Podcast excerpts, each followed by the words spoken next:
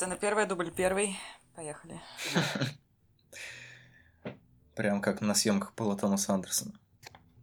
Интересно, сколько он дублей тратит. Читай, сколько он Ну, Мне тратит кажется, с лет. Дэйв Льюисом там вряд ли много дублей. Думаешь, так на отъебись снимает? Ну нет, точно не артист, но просто Дэйв Льюис вряд ли тот артист, который, которому нужно там 17 дублей. Ну, он же там не один, и вот если бы Дель Льюис сыграл абсолютно всех женщин и мужчин в этом фильме, тогда бы быстро, быстро это все Ну прошло. там женщина с интересной фамилией Крисп, она тоже неплохая, в общем-то. Ну да. Да. Это которая главная или которая сестра? Нет, которая девушка. главная. Люксембурженка. Да, как, Мне просто, мне просто обе понравились. Угу.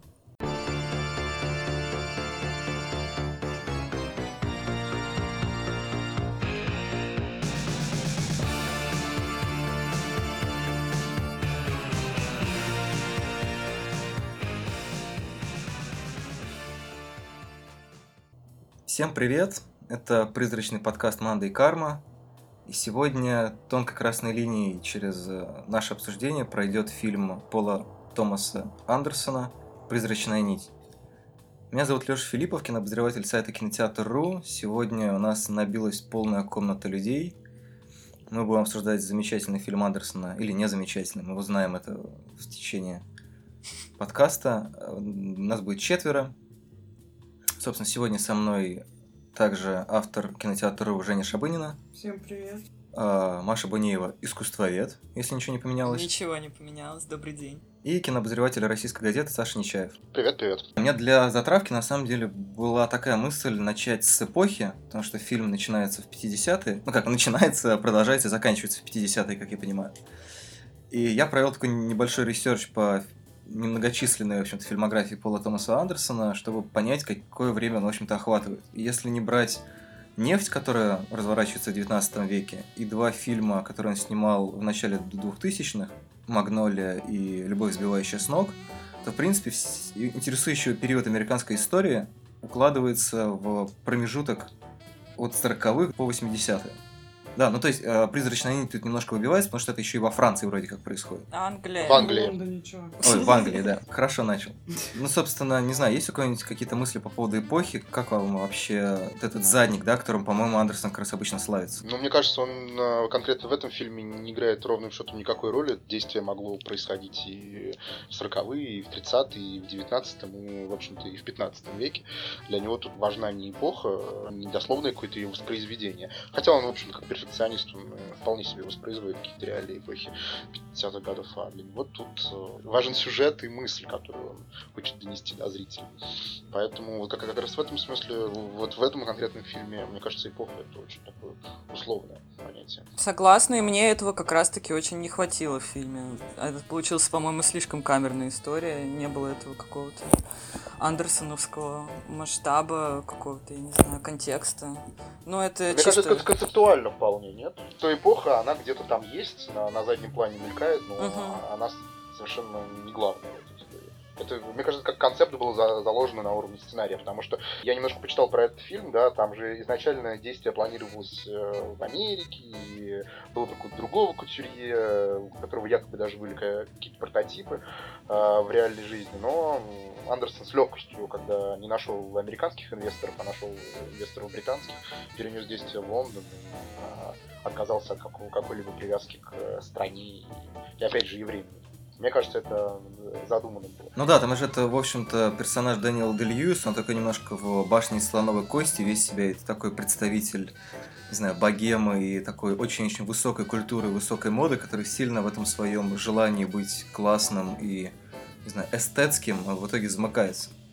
Но при этом, мне кажется, что 50-е там играют ту роль в том плане, что он же там постоянно хочет есть, да, понятно, что вот эта вот э, ненасытность, это такой признак, наверное, все-таки вот это поколение, пережившего войну. То есть там какие-то детальки, они, безусловно, есть, и Андерсон, как перфекционист и зануда, все это неплохо где-то обыгрывает, но не так уделяет этому внимания, как обычно. Ну да, разумеется, он же не может совсем в вакуум героев поместить. А Я думал, он хочет есть, потому что у него есть жажда жизни настоящей, которую он пытается за своими платьями скрыть максимально, и поэтому он как-то компенсирует это каким-то аппетитом здоровым, хоть чем-то здоровым в своем вообще теле. А вы считаете, что платье это жажда жизни? Не платье, еда, еда. Еда, Да, еда. да, да, я понимаю, я понимаю. Просто ну, для него творческие платья его это, это смысл жизни, а не, а не жажда. Да, и поэтому есть какой-то инстинкт более живой, который вырывается все-таки за всем этим церемониалом, который он выстраивает вокруг. Мне кажется, это связано и с тем, и с тем. То есть это и война, безусловно. Ну, то есть, как бы еда и жажда жизни, они, безусловно, подчеркиваются и его вот этим замкнутым образом жизни, и войной, как вот этим травматичным опытом. Мгм. Да, есть просто есть мир платьев, ко- который он себе сам придумал, скон- сконструировал, и который, в общем-то, существует исключительно у него в голове, такой идеальный мир. А есть э, мир еды. Да, это такое физи- физическое, которое врывается в его жизнь, который, от, ну, от чего он не может отказаться. И, собственно, потом э, именно физическая страсть, она все меняет, как мы помним. Вот по поводу реального прототипа, да, в пресс-релизах пишут, что Андерсон немножко изучал биографию испанского, по-моему, кутюрье Баленсияги. Да, да, да. Криштабаль. Кто-нибудь из вас что-нибудь про него знает? Маша, Женя, Саша? Наверное, это Ну, я- Женина тема, да? Ну, честно говоря, я не могу сказать, что я что-то знаю про Баленсиагу. Я знаю, что он... А, все, извини, говори. Я знаю, что он новатор. Вообще, я с- когда услышала, что типа прототип это Баленсиага, мне показалось это каким-то преувеличением, потому что м, этот э, Рейнольдс Вудкок совершенно не похож на Баленсиагу в том плане, что он ничего нового в сарториальный мир не привносит. Ну, то есть он понятно, что он модельер, но он, он не, не новатор. Он же очень такой old-fashioned. Не, а может быть он новатор на излете, но понятно, что его новации, да, из-за которых он э, в итоге стал обслуживать весь высший свет, сейчас они просто уже уступают место новым новаторам. Может быть, я читала, что там на самом деле прототипы другие угадываются, э, имена гораздо более, скажем так, канувшие в лету. Ну, то есть это люди, которые там историки моды, они могут еще там их вспомнить. Вот, но не что-то, что вот так сейчас у всех на слуху. Все-таки Баленсиага, там до сих пор эта марка существует, и до сих пор люди работают в ней. Я, кстати, вычитал, что она принадлежит дому Гуччи. Да, он же закрыл, очень, Мгм. спон- ну, очень быстро закрыл свое дело в итоге. И мне кажется, от Баленсиаги имелось в виду, что просто его затворничество. Он же был очень закрытым и там очень подозрительным и очень странным. Вот это вот. Хотя непонятно зачем. Закрытый, как его модный дом. Да, да, да, да, да. А прототипы, я так поняла, это как раз-таки вот эта вот эм, история, что часто братья с сестрами свои дома моды ввели в своих же домах. Ну, в смысле, там, где они жили, у них там же и была это, было производство. И, видимо, в Лондоне в то время это было достаточно распространено. Какие-то такие там были, из разных мест они похватали. Ну да, я вот про нью-йоркского какого-то кутюрье читал, что он был прототипом. Ну, видимо, ну, нет единого прототипа. Возможно, Андерсон Ну, просто ну ездит по хорошо. странам, и в каждой стране он рассказывает про код кутюрье, который известен именно в этой стране. Если бы он в России давал интервью, ну вот Слава Зайцев, знаете ли, очень сильно повлиял на образ. Затворник, слава. Ну, для него это метафора творца, общая совершенно. Да, да.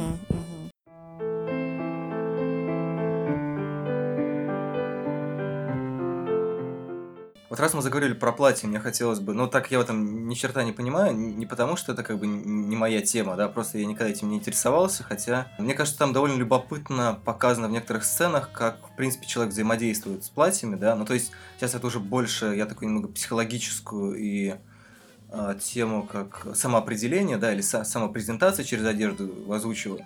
Но вот, может быть, э, кто-то может именно с точки зрения, скажем так, не знаю, что из истории моды или просто понимания того, как эти костюмы выглядят, что-то про них сказать. Не знаю, Леш, мне кажется, что, как тебе сказать, вообще э, я очень удивлена тем, что он снял фильм про модельера, потому что на его месте мог бы быть любой художник, какого угодно там специализации.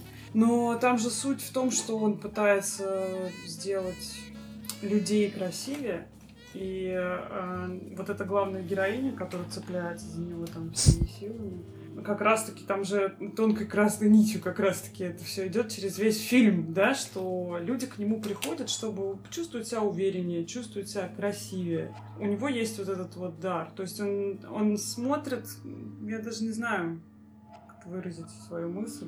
Как бы он не взаимодействует с костюмом. Там вообще, там очень много, на самом деле, противоречий. Потому что сначала ты смотришь на человека, который не может, например, создать какой-то образ без определенной модели. То есть ему нужна муза, да, он должен кого-то одеть. Он не может просто взять и придумать какое-то платье. То есть он не дизайнер такой, знаешь, массового производства в таком понимании современном. Э, поэтому мы смотрим историю про 50-е, а не про Джанни Версачи, например, да, который там просто там шьет одежду для шлюх. Вот. А здесь это человек, который работает там, ну, штучный товар, да. Это, это индивидуальные какие-то вещи, которые что-то говорят о человеке. Плюс еще корректируют там фигуру, да, и вообще как бы меняют полностью твое впечатление от этого человека. Но при этом вот это вот отношение там к платью, которое они в итоге украли, ну не украли, спасли, спасли, великое спасение платья там было, которое, конечно, как кто-то заметил э, из каких-то фэшн-редакторов, что после такой выходки любой модельер просто перестал бы существовать вообще.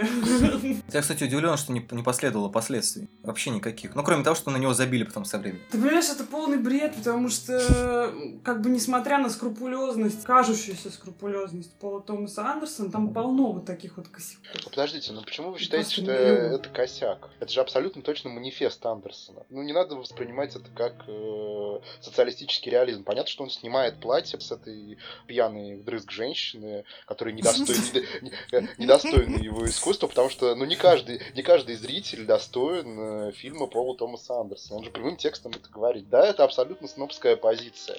Вот. Но вот она у него такая, и она у него раньше была ровно такой же. Он чуть меняется. Просто он тут э, чуть-чуть прямее, чем обычно, рассказал о, о том, что, так, что такое искусство для него. Ну и на уровне сюжета это же укрепила их любовь, она включилась в его процесс, и он, по-моему, тогда же и сказал, что он ее любит, нет?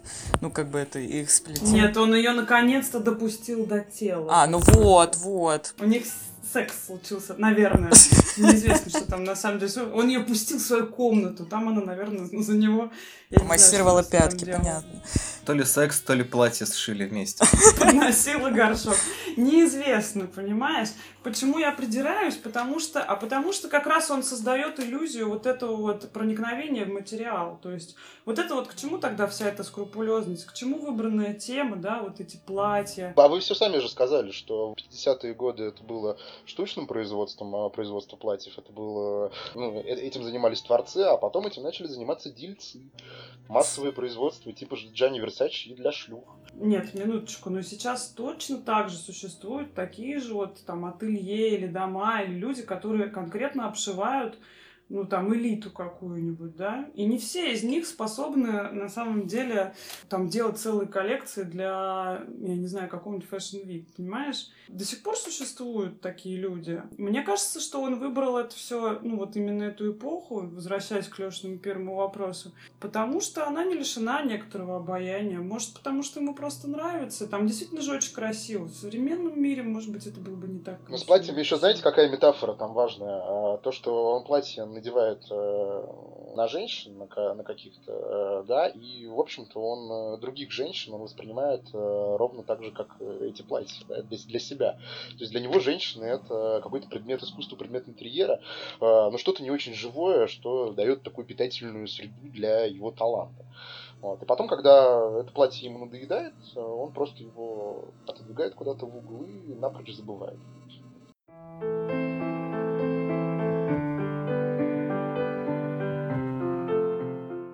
Кстати, по поводу того, что даже сейчас, э, ну, понятно, что есть люди, которые могут делать штучные какие-то вещи.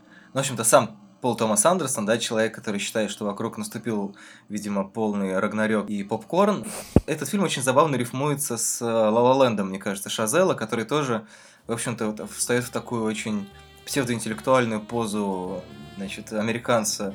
Ну, как бы Шазел, конечно, гораздо моложе Андерсона, но тем не менее, он встает вот в эту немножко Э, элитистскую позу и говоришь, типа, вот раньше, значит, было искусство, его нужно спасать.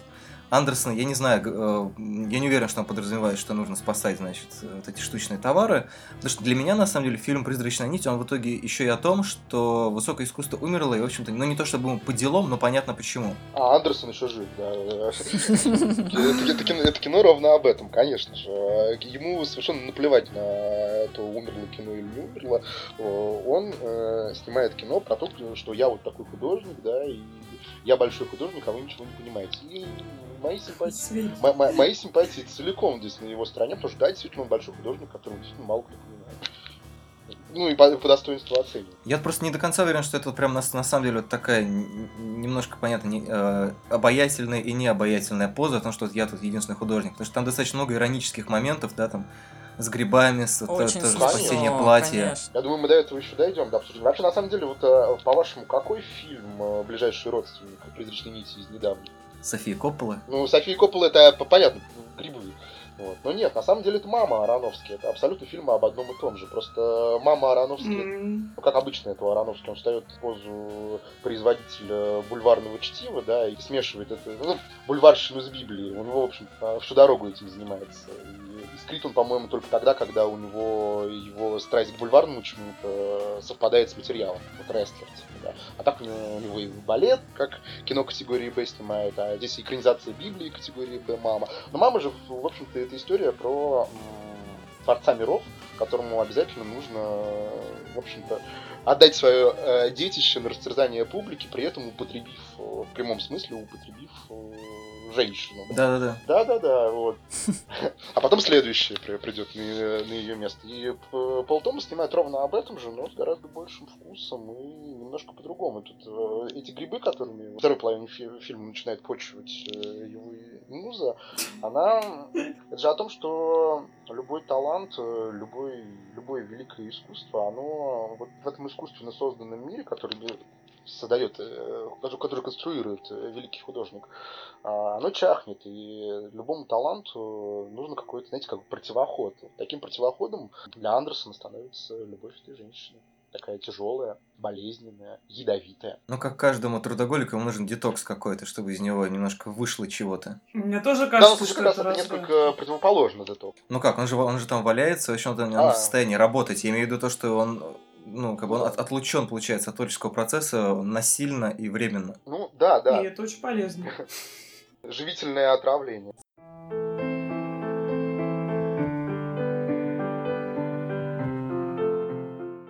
Но все время же у Андерсона есть какой-то герой, у которого появляется, я не знаю, как сказать, провокатор, что ли, который начинает переворачивать все, и ты уже не понимаешь, кто ведущий, а кто ведомый в этой ситуации, потому что все друг на друга так э, жестоко влияют, что ты не понимаешь, кто, кто изначально, кто тот, кто был сильным, становится абсолютно каким-то податливым существом. Мне кажется, это очень, ну, часто у него просто схема работы с двумя персонажами. Мне кажется, да, он любит э, вот так вот исследовать отношения людей в разных, скажем так, позициях, да, особенно это, наверное, хорошо в мастере видно, Да, вот. хотя и в нефти, в общем. Почему в нефти это, мне кажется, гораздо более ярко показано.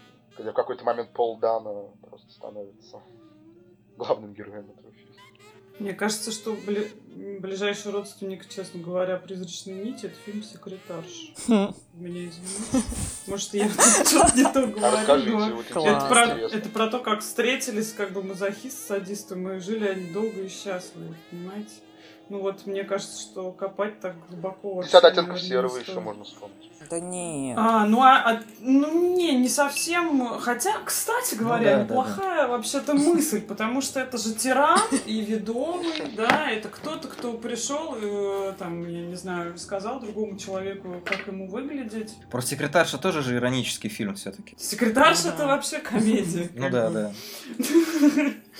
Вот. э, А с чего ты взял, что Пол Томас Андерсон снял там, ну, суперсерьезное кино? Он, кстати, сам об этом говорил, что это, ну... Не, мы как раз все говорили о том, вроде, что это тоже как раз, как раз ироничное кино. Иронично, иронично. Понятно, что это, конечно же, не секретарша, не 50 оттенков серого. Ну, мама тут э, по концепту... концептуальная параллель. Понятно же, что это, в- ну, в матрице этого фильма лежит э, миф о Галатее. То есть это моя прекрасная леди, если уж на то пошло. То есть только в какой-то момент Галатея не просто оживает, а начинает еще и поганки собирать в ближайшем лесу.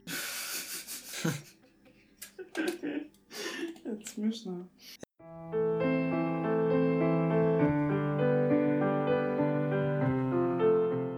Я, кстати, предлагаю, пока у нас э, небольшой тупня, как часто бывает, очень компактный, по-моему, быстро многое обсудили, но давайте остановимся все-таки немножко на Дель Льюисе. О, да. Мне кажется, что это прям видная роль по двум причинам, может быть, даже по трем. Да, помимо того, что вот это как раз первая причина, то, что а, Дель Льюис уходит, значит, из кино, и он уходит вот с такой ролью.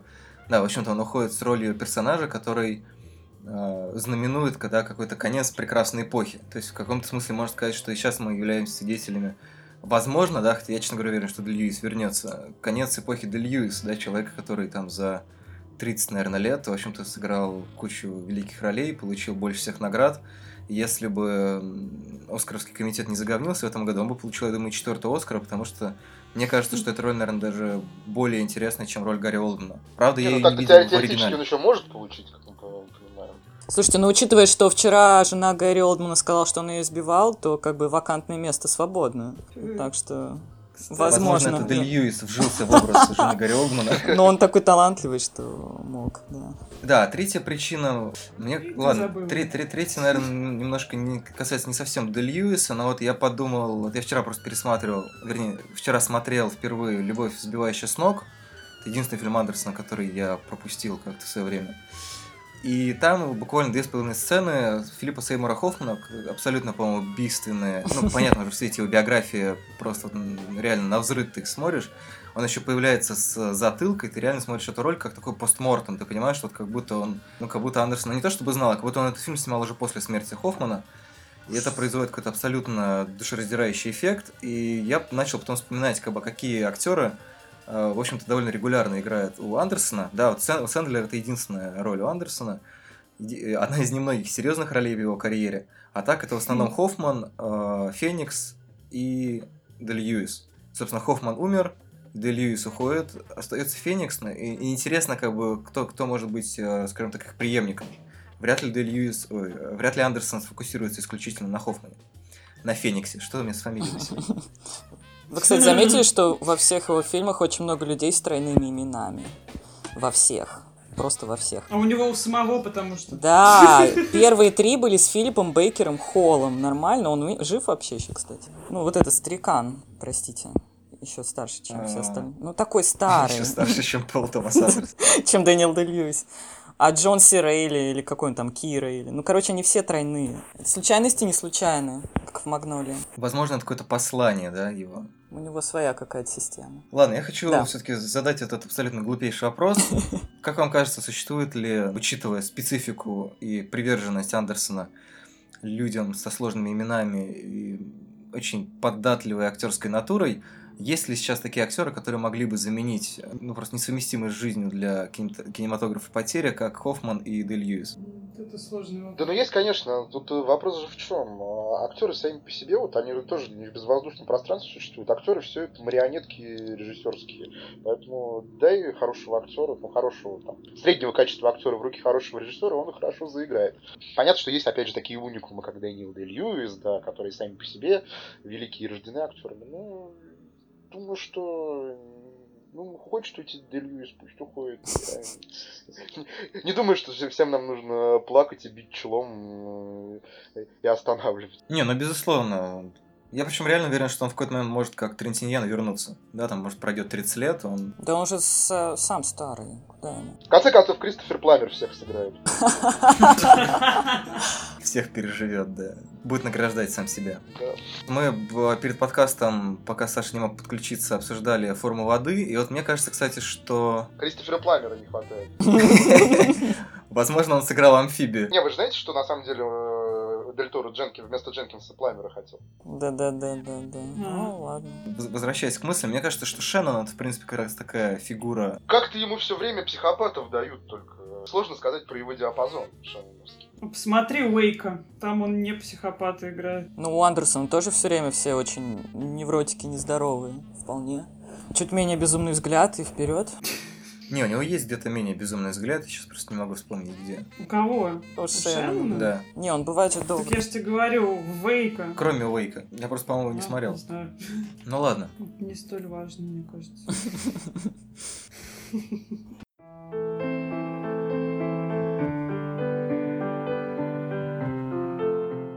Вот я сейчас еще хочу такую аналогию вбросить, то что фильм идет там 2 часа или 2.10, по-моему, да, и в принципе он достаточно долго доходит до той сцены, которая, в общем-то, является, да, ключевой для него. Ну, в смысле, когда начинаются все эти отравления, взаимная зависимость, Сада и Маза, или там, не знаю, Инь. Не Мне очень нравится, да, то, что это идет такое наслоение, то, что, в принципе, не обязательно это воспринимать в каком-то одном ключе, и то, что это работает так, и так. И если ты к этому добавишь какую-то одну деталь, да, там, будь то 50 или а, моды или отношения художника с музой, то это все время играет какими-то новыми красками. Но при этом полтора часа, которые идут до этого, да, которые нам как раз немножко подают задник, немножко подают отношения Де Льюиса с, с семьей, сестрой и так далее. Это выглядит как такой огромный подол, который очень долго, под очень торжественную музыку, такую прям очень пышную, э, прям вот раздражающую, высококультурную, которую неожиданно написал Гринвуд, в общем-то, человек, пишущий немножко другую музыку. Вот этот подол несут, несут, несут. И роняют.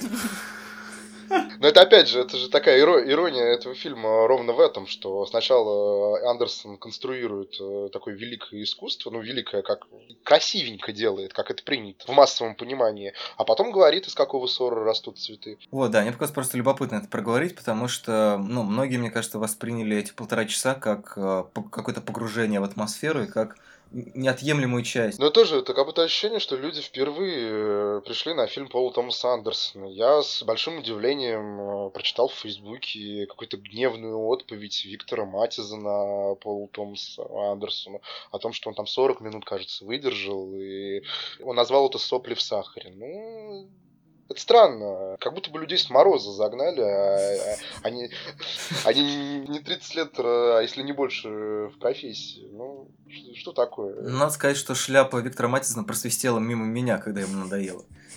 Да ладно, в середине фильма? Я же сидел на ступеньках, и в а. какой-то момент они с женой вышли, и она сказала, типа, налетай, два места освободилось. И люди бросились давить друг друга. Слушайте, мне, наверное, одной показалось, что вот это вот прелюдия, как ты ее называешь, Леш, это какой-то...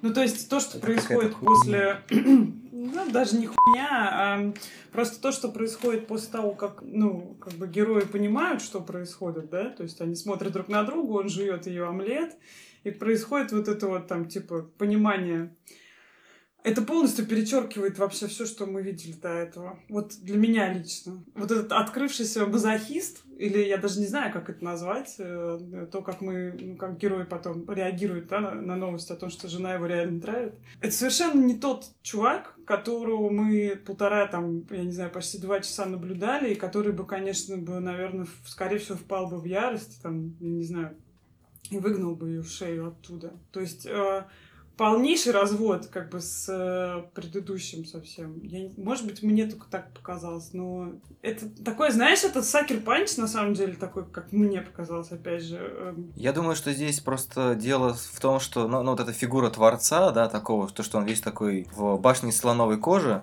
Кости. Ой, слоновой кости, да.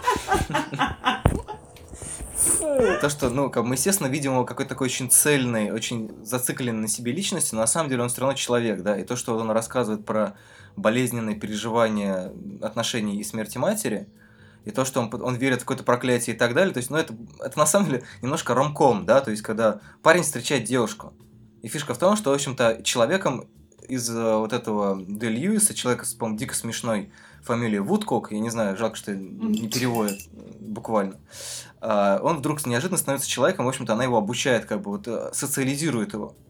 Это, ну, это, в общем-то, сюжет э, какой-нибудь школьной мелодрамы. Где-то, кстати, написано, что Вудкок — это аллюзия на Хичкока. Ну, типа на Ребекку. Я думал на какой-нибудь порно 50-х с деревянным дилдо.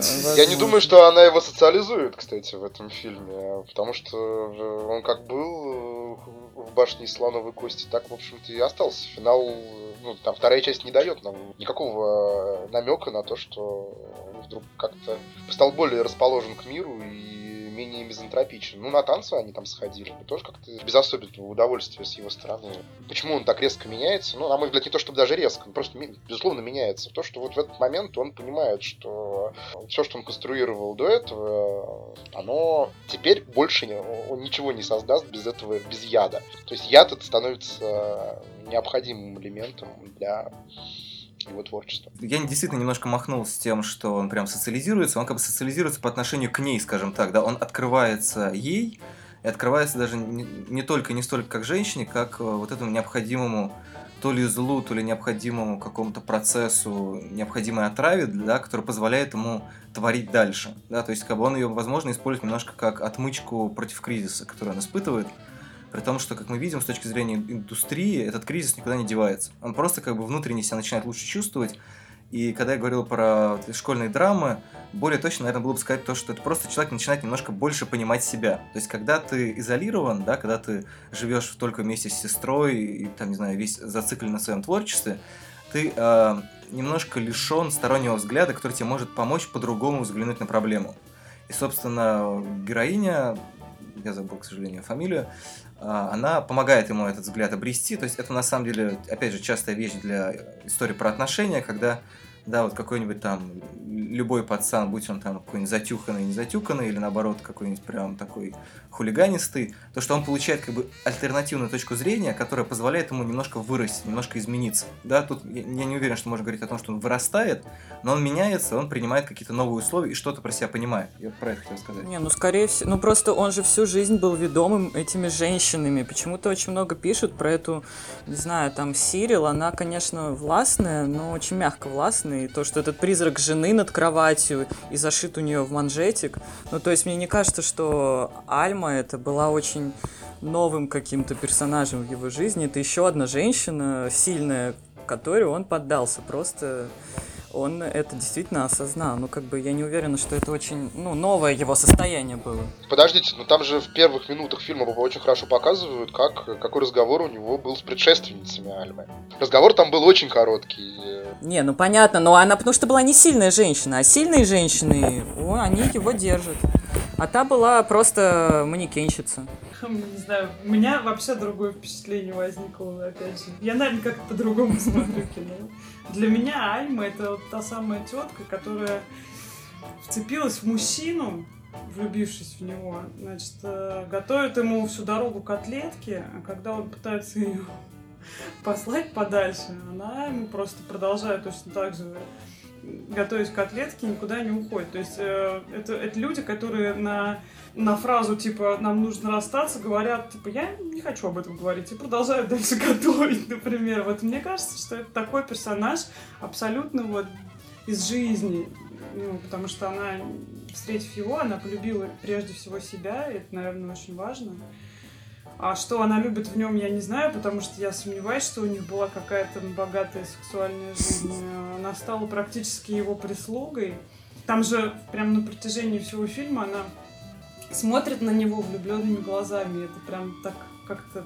Ну, это жертвенная любовь такая, типа. Да, любовь дискомфорт. И мне кажется, что в какой-то ну, до пары, да, и ты, ты же ожидаешь там, что она как-то взорвется, да, еще что-то, но этого не происходит. Оказывается, что у нее достаточно мозгов, чтобы понять, кто он такой и что ему нужно. Хотя тебе сначала кажется, что это в ее психопатическом каком-то понимании ему нужно немножечко, да, страстки какой-то. Вот. А оказывается, что она действительно его, наверное, как-то понимает и знает. Плюс еще есть вот этот вот мотив, что она как будто пытается заменить ему сестру. Там несколько моментов в фильме есть, что она немножечко вытесняет Сирил. Э, и в прямом смысле, когда она вытесняет ее из комнаты и говорит «до свидания». Uh-huh и во всех каких-то остальных смыслах, там, когда она просто перенимает ну, там какие-то нюансы, там, э, ее манера общения. Может, она не такая жесткая, но она таким не мытьем, так катанием как бы берет этого чувака. И здесь же очень много всяких подтекстов, от очень банальных таких вот бытовых, как вот эти телки, значит, которые там никуда не деваются, как бы ты от них не хотел вообще уже избавиться. Так и каких, ну там, может быть, э, иносказательных, метафорических, не знаю. Потому что ведь, опять же, э, почему, почему почему Пол Томас Андерсон выбрал на эту роль, во-первых, иностранку, и она играет иностранку, она так, по-моему, бельгийку играет. Ну там акцент очевидный, да. Люксембург. Ну или там Люксембург. Короче говоря, суть просто в том, что она же мало сказать, что она невзрачная, она мягко скажем, на любителя. Она некрасивая. Так запишем. Ну, блин, вы же, чувак, вы же помните ну, сцену, ну, когда а, примерка, первая примерка платья, когда он ее приводит э, к себе домой, и э, сестра к ней подходит, и а, она слышит про себя такую фразу, что у тебя идеальные параметры, в том смысле, что ему именно такие и нужны, ему именно такие и нравятся. Он ее как лошадь выбирает. Ну, да. И у меня вообще есть мнение, наверное, какое-то дурацкое, что, может быть, она мамашу напомнила. Конечно, я о том и говорю. Все эти сильные женщины. Нет, когда она первый раз появляется, ну и вообще там до первого отравления, честно говоря, мне она не напоминает ни разу никаким боком сильную сильную женщину. То есть это человек, от которого а, всю дорогу вытирают ноги, и она говорит, ой, извини. Жертвенная муза, же это называется, да, абсолютно. Мне, кстати, кажется, что аналогия с мамой, действительно, которую Саша вспомнил, очень хорошая. В том плане, что, ну, у Ароновски там, получается, разные женщины, да, были использованы. Ну, женщина в смысле, да, музы, возлюбленные и так далее. А у Вудкока у него смена женщин, да, вот эта смена патронов, скажем так, в его каком-то творческом порыве, она происходит довольно по любопытной параболе, потому что сначала у него этой женщиной была мать, да, то есть женщина, для которой он создавал, да, он же ей свадебное платье делал, то есть он сначала как бы обслуживал ее, потом он э, обслуживал других женщин, и в том числе сестру, которая, получается, заняла место, вот это вот, э, место матери. А теперь на смену сестре и матери он находит Альму, то есть, э, ну, действительно такой, может быть, немножко мазохистский мотив о том, что, с одной стороны, он, безусловно, творец внутри себя, независимый автор и такая сильная цельная личность, а на самом деле, э, ну как ни крути, любому самому независимому режиссеру все равно нужен зритель, да, все равно нужен кто-то, кто его понимает, кто-то ну, на кого он ориентируется или кому он, скажем так, все равно немножко прислуживает, да, и вот эта линия проходит как раз через его родственников и выливается на Альму. Может быть, я так даже на это не смотрел, то что как вот такую метафору со зрителем. Безусловно, мне кажется, так Тебе и есть. виднее, Не, безусловно, там много слоев, и то, что вот мы, э, как в анекдоте про трех мудрецов, у нас четыре мудреца, да, которые трогают слона, один говорит, слон это веревка, слон это колонна и так далее. То есть вот мы точно так же сейчас с разных ракурсов, там, э, какого-то метафорического, психологического и прочего, пытаемся смотреть призрачную нить, и где-то она напоминает нить, а где-то огромное платье. Короче, он сам не ожидал, что она окажется такой. Может быть, она от себя сама такого не ожидала.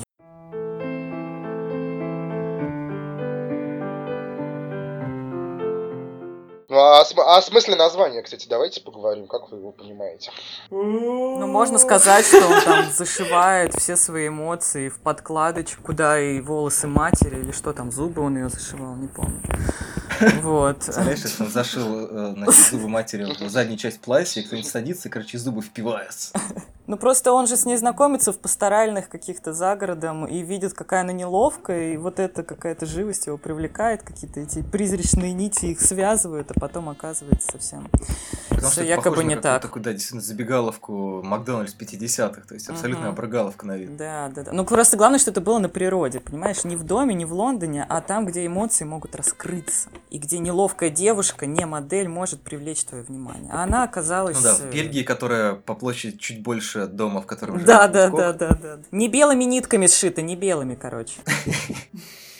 Но ну, мне кажется, тут, тут опять же, тут такая некоторая ирония в названии скрыта, потому что призрачные не знаете, как грибница. А второй смысл, ну, конечно, это вот э, то самое метафорический, то, что связывает двух людей. Это при, призрачная нить, э, это любовь, это, любовь это страдание. Любовь это обязательно моральное и физическое насилие друг над другом. Кстати, я думал на самом деле, что э, призрачная нить еще, да, если говорить про высокую культуру и про ее сопротивление какому-то такому потребительскому отношению, да, и постановке произведения искусства на поток, то, в принципе, призрачную нить можно воспринимать как границу между этим. Да, то есть, с одной стороны, Андерсон везде пытается эти границы наметить, да, то есть границы между садизмом и мазохизмом, между высоким и низким, между мужским и женским, там, первым и пятым. Но при этом эта граница, она же абсолютно условная, да, она призрачна. Она в основном пролегает в голове у зрителя, в голове у человека, который что-то делает. Ну, то есть, да, понятно, что это, опять же, такая многозначная штука, но достаточно любопытно, мне кажется, и вот в этом ключе возможно про это думать. Да, совершенно верно. Так, ну к 40 минуте подкаста мы добрались до названия. Есть еще у кого-то какие-то соображения, или будем потихоньку уже всех вас отпускать, потому что пол шестого? Да мне кажется, мы вполне... Мне еще понравилось, если в связке брать с единственной любовной историей, это с любовью сбивающей с ног у него. Ну что типа Сэндлера э, любовь, он же сам там говорит, и почему-то этот спойлер во всех, по-моему, трейлерах и описаниях, что она его сделала очень сильно, эту любовь. И он сбивает с ног этой любовью всех своих недругов. А здесь происходит ровно обратная ситуация. То есть, чтобы он ее полюбил и оценил, она его конкретно сбивает с ног этими грибами. То есть, она его абсолютно обездвиживает. Просто такие два вида любви, они вот в этих двух его единственных романтичных фильмах, как-то, мне кажется, очень хорошо закольцевались. Да, и обе они о том, что все, что нас не убивает, делает сильнее. Да, да, да, да, да, да. Мне просто кажется, что любовь, в общем-то, фильм про любовь, а призрачная нить фильм про творчество. Вот и как бы, разница приоритетов. Все так. Ну, в общем, смотрите «Призрачную нить», обнаруживайте свои слои, вяжите, пляшите, наслаждайтесь высоким и низким искусством. Оно все хорошее и интересно. Ну, не все хорошее, но про, про все можно так или иначе записать подкаст, как мы сейчас и сделали. Всем спасибо, пока-пока. Пока. Носите платье, пока. Пока.